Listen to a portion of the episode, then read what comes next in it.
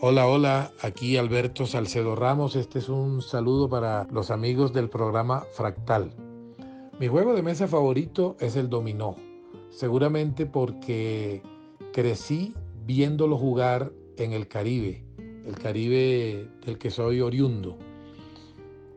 El dominó y el Caribe me parece que tienen un matrimonio perfecto. El juego no es nuestro, no nació allí, pero parece que sí, porque pegó tan bien con, nuestro, con nuestra manera de ser, encajó tan bien con nosotros que parece que lo hubiéramos inventado. Es un juego apropiado para el pensamiento emocional, para la integración fraterna, para el ruido, para la inventiva, para la desmesura, porque es un juego que nos exige concentración para captar las jugadas que podrían ser más convenientes para nosotros, pero no tanta concentración como para impedir que sigamos conversando, que sigamos eh, haciéndonos bromas, que sigamos eh, poniéndonos pereque entre nosotros. Yo diría que cuando uno juega dominó, juega dos veces. Juega el juego y juega a la camaradería con los amigos con los que está allí sentado.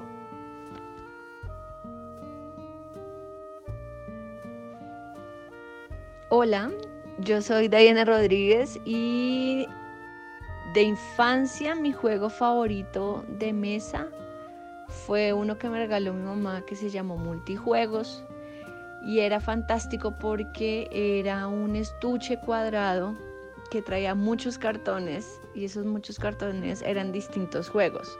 Entonces había parqués, ajedrez, damas chinas, carrera de caballos, carrera de carros. Me acuerdo mucho, lo amaba profundamente porque pues multijuegos. Y recientemente, nunca es tarde, uno, eh, lo disfruto, me río mucho con nuevas reglas. Hemos jugado con mis amigos y cuando sale el 4 nadie puede hablar. Entonces eso hace que sea muy divertido, pero pues obviamente en estas épocas no se puede. Pero sí, esos son, esos son los dos.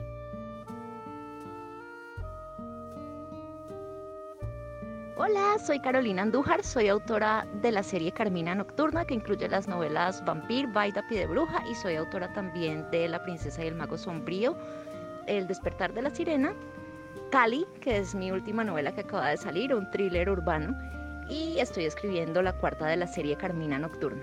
Tengo una marcada aversión por los juegos de mesa, los detesto todos.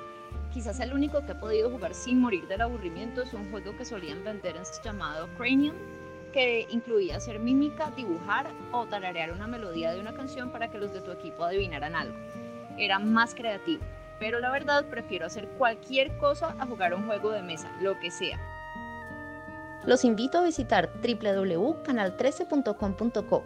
Lean el artículo que cuenta la historia de los juegos de mesa y no se pierdan Fractal los domingos a las 9 de la noche.